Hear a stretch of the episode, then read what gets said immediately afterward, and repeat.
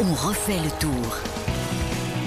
Comme tous les soirs, juste après l'étape, on refait le tour. Ce soir en compagnie d'Hortense, Hortense Crépin. Bonsoir à toi. Salut Christophe, salut à tous. Et Vincent Serrano est également avec nous. Salut à Vincent. tous. Quel bonheur de vous retrouver puisque maintenant nous avons un maître.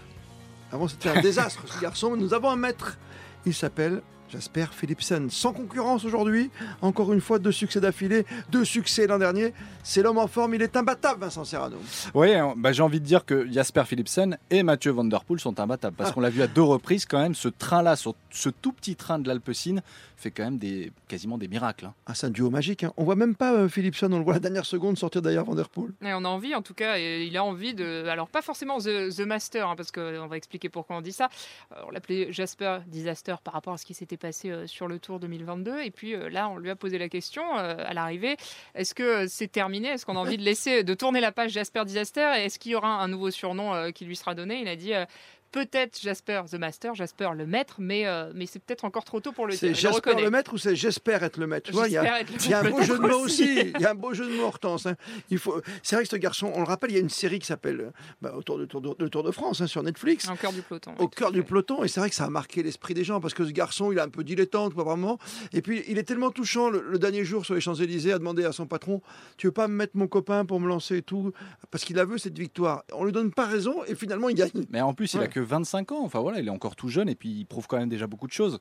Euh, évidemment, gagner sur les Champs-Élysées l'année dernière, c'était déjà énorme. Et puis là, gagner deux étapes sur les quatre premières, euh, c'est vraiment pas mal. Et encore une fois, comme tu le dis, euh, Christophe, là sur cette étape entre Dax et Nogaro, à 400 mètres de l'arrivée, tu le vois toujours pas, Philipsen. Ouais, il le dit, il s'est fait décrocher. Oui. Et c'est Van Der Poel qui l'attend finalement, Il son est, pote. il est pas dans la course et en plus sur les deux derniers kilomètres, il y a eu deux, trois, euh, quatre chutes quasiment. Trois, ouais, Euh, trois grosses. ouais. trois grosses. chutes, ouais. Donc, euh, il- on a l'impression limite qu'il a même pas vu ses chutes, Ouais. qu'il s'est juste concentré sur le dos de Mathieu Van Der Poel. Je suis ce gars-là parce que c'est lui qui m'a emmené hier, enfin la veille, et puis, euh, et puis ça va le faire. Ah, quoi. tu sais, j'ai- euh, vous savez, j'ai eu le- la chance de commenter sur la grande radio aujourd'hui l'arrivée. Et, et c'est vrai qu'à un moment, tu- généralement, quand tu gagnes, tu as une explosion de joie. Ouais. Et là, il reste un petit peu en réserve. Tu dis, il n'aurait pas fait une petite bêtise, disaster, à un moment, il n'aurait pas poussé un peu un coureur sur un Non, virage? mais Ah, Non, mais c'était. ouais, ouais. Et puis après, on avait sur cette arrivée sur ce, ce circuit euh, automobile. Alors, on s'attendait quand même à quelque chose de- d'assez grandiloquent. Et au final, un, un peu déçu quand même, parce que un terrain pareil qui est beaucoup plus large qu'une qu'une route classique sur lesquelles arrivent les coureurs. Euh, et en fait, bah, beaucoup de chutes au final, euh, malheureusement. Et puis, euh, et puis, pas aussi grandiloquent qu'on l'aurait voulu. On était Ouais. quand même sur une arrivée qui faisait, je crois, euh, 9 mètres. euh, 9 mètres euh, T'as voilà. des barrières par de moment, largeur. parce que c'est grand circuit, bien sûr. hein. T'as les barrières, mais t'as une ligne droite qui fait quand même 800 mètres. La dernière ligne droite, elle fait 800 mètres. Donc on savait qu'il allait avoir beaucoup de tension. Il y a la courbe juste avant, ne serait-ce que quand tu entres sur le Grand Prix, t'as un, t'as un virage à droite à 90 degrés. Euh, et quand on sait et quand on connaît l'allure qu'il y a eu pendant cette, euh, cette course, où il a fallu peut-être attendre 110 km le, le sprint intermédiaire pour que ça commence à accélérer, bon, ça allait chauffer euh, dans le final. Oui, ça a chauffé parce qu'on a roulé trop tranquillement peut-être Voilà. aujourd'hui. Ça entraîne toujours des chutes à la fin parce que c'est pas la nervosité. Tu as envie de te lâcher, de te libérer. Tu as tout fait pour qu'il y ait un sprint. Oui, et puis tu sais qu'il va y avoir un sprint final. Alors les, les Pyrénées arrivent le lendemain, donc euh, voilà, le peloton a voulu justement calmer le jeu. Je pense que les équipes aussi ont dit à leurs coureurs, euh, voilà, euh, attendez, Oui. euh, prenez des forces, mangez bien, buvez bien. Euh, bon, après il y a un sprint final et il faut, il va falloir travailler. L'Alpecin Ouais, le fait parce depuis que le début. la et la vitesse n'a pas été aussi folle qu'attendu. Hein, c'était quoi 67 km/h, la vitesse maximum de, de, de Et la pointe de vitesse, tu Euh, alors, j'ai pas la pointe de vitesse sous les yeux, mais il- 73,3 hier. Ouais. Et voilà, et ils, Ouais. sont allés, ils sont allés moins vite alors qu'ils étaient sur ce circuit. On se disait il va y avoir une arrivée folle, euh, arrivée sur un circuit automobile. Bah, ça n'avait pas l'allure de la Formule 1 en tout cas. Étonnant que de voir le classement, parce que sur les trois premiers sont les trois mêmes qu'hier. hein, tu as remarqué Exactement. C'est fou ça. hein avec un petit Cavendish qui revient derrière, qui fait 5. Oui, mais qui est tout seul. Il y arrivera Il arrivera pas à faire la Ah, 35e, à battre Eddy Merckx Peut-être à, à Bordeaux, euh, peut-être vendredi. euh, bah, Bordeaux, c'était là où il, s'était, euh, où il avait remporté une de, une de ses victoires au, au sprint. Peut-être qu'il attend de se dire. Oui, parce qu'il y a pas jamais, 36 j'essaye arrivées de au sprint, faire, tu as euh, raison. Exactement. Bordeaux, généralement, en plus, c'est vraiment le lieu quoi, du, du sprint. Peut-être qu'il attend de faire cet anniversaire, de se dire euh, c'est là que j'avais, je m'étais imposé, peut-être que je refais ça. Je Ouais, sais pas, mais enfin, bon, Cavendish. On le rappelle, hein, de toute façon, les sprinteurs ont, allez, on va dire à peu près 8, occasions de lever les bras. Max. Euh, maximum, et vraiment grand maximum. Et c'est vrai que Bordeaux, c'est tout plat. Donc, euh, si Cavendish veut faire quelque chose, attention, hein, parce qu'on arrive à Bordeaux après les Pyrénées. faut voir aussi dans quel état il sort des Pyrénées. Bah, ils vont faire gros péto, tu sais. Euh, oui, bah, Il y a un va, il va autobus laisser- qui va se mettre en place. il va Après Pau, tu sors de Pau. tu vois, je veux dire. Ça monte un peu, puis tu te laisses Comme descendre. l'étape est pas longue, tu vois, puis après tu laisses descendre jusqu'à la Reims, et s'il faut accélérer dans la descente, euh, voilà. Je dis pas que tu mets un petit moteur, mais bon, il faut y aller. Presque. Presque. hein. Bon, c'est pas mal quand même ce classement, on le disait, avec euh, les trois premiers qui sont maintenant des habitués. hein. Avec, c'est vrai, avec Philipsen, avec Baos et Evans qui fait deux.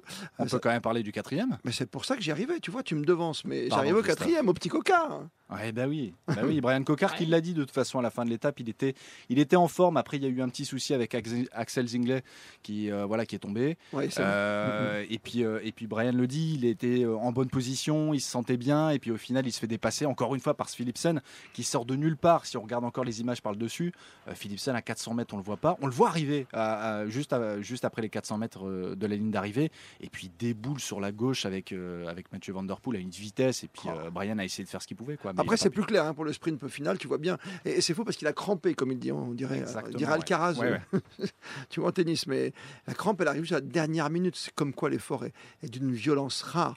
Et le petit cocard qui est là, est-ce que tu vois par rapport à son gabarit, Hortense, je sais pas, est-ce que tu crois qu'il peut se faire une place parmi les gros quoi? Bah alors, on- facile. on, hein. en parlait au début de à la présentation des, des coureurs à, Bilbao. Il disait qu'il n'y avait pas forcément de- des physionomies de sprint qui lui correspondaient tout particulièrement. Donc ça allait être beaucoup plus euh, challengeant Qu'est-ce qu'il entre veut, lui Qu'est-ce guillemets, qu'il préfère? entre guillemets pour lui. Alors il y certaines physionomies d'étapes qui sont pas du tout celles qu'on a euh, aujourd'hui et donc euh, c'est pour ça que c'est encore plus compliqué pour lui. Donc s'il arrive à s'imposer, ce sera là qu'il a, il Bah, mais d'autant plus euh, d'autant plus méritant. On peut rappeler aussi ce que disait euh, la légende du jour, André Darrigade, euh, qu'à l'époque, justement, on se levait pas du vélo et on tirait à la pédale.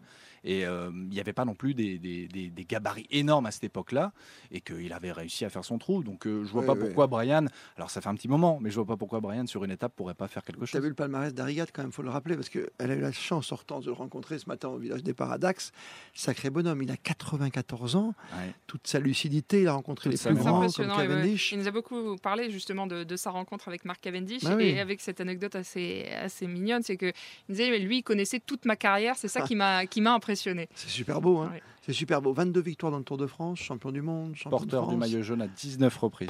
Ouais. C'est voilà, Ben, c'est une légende et ça fait du bien de garder ça à l'esprit. C'est aussi ça l'histoire du Tour de France qui va s'animer dès demain avec deux étapes dans les Pyrénées qui tombent après trois jours dans le Pays Basque qui ont été un petit peu euh, mouvementés, c'est vrai.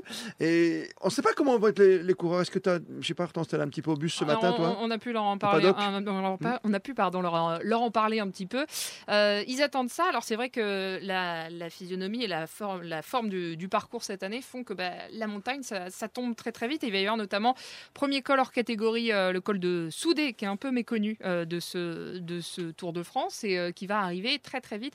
Et j'en parlais et j'en parlais notamment à à l'encadrement euh, du, du Tour qui me disait que c'était quand même quelque chose de qu'elle allait être assez spectaculaire peut-être et puis Oui. où on allait quand même pouvoir euh, voir un peu à l'issue de ces deux étapes là qui arrivent euh, un petit peu les, les favoris et puis un peu Ah oui. peut-être une, une vision de ce qui, ce qui sera sur les champs mais encore une fois on n'est pas on Parce qu'ils ont rigolé que, pour voilà. l'instant. Pogacar et Vingegaard se Ah, cherchaient un t'es petit peu à gentil. coup de seconde, mais c'était vraiment gentil. T'as l'impression que c'était des copains gentil. d'abord, quoi.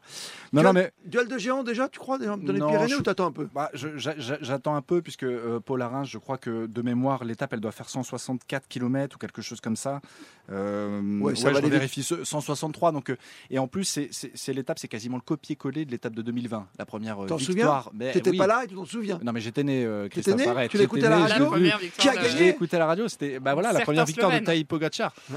qui, euh, qui, avait, qui avait fait fo- forte impression. Mais l'étape est assez courte et puis il y a surtout euh, l'étape juste après, l'étape 6, euh, Ah, entre Tarbes et, ouais, ouais. le Tourmalet.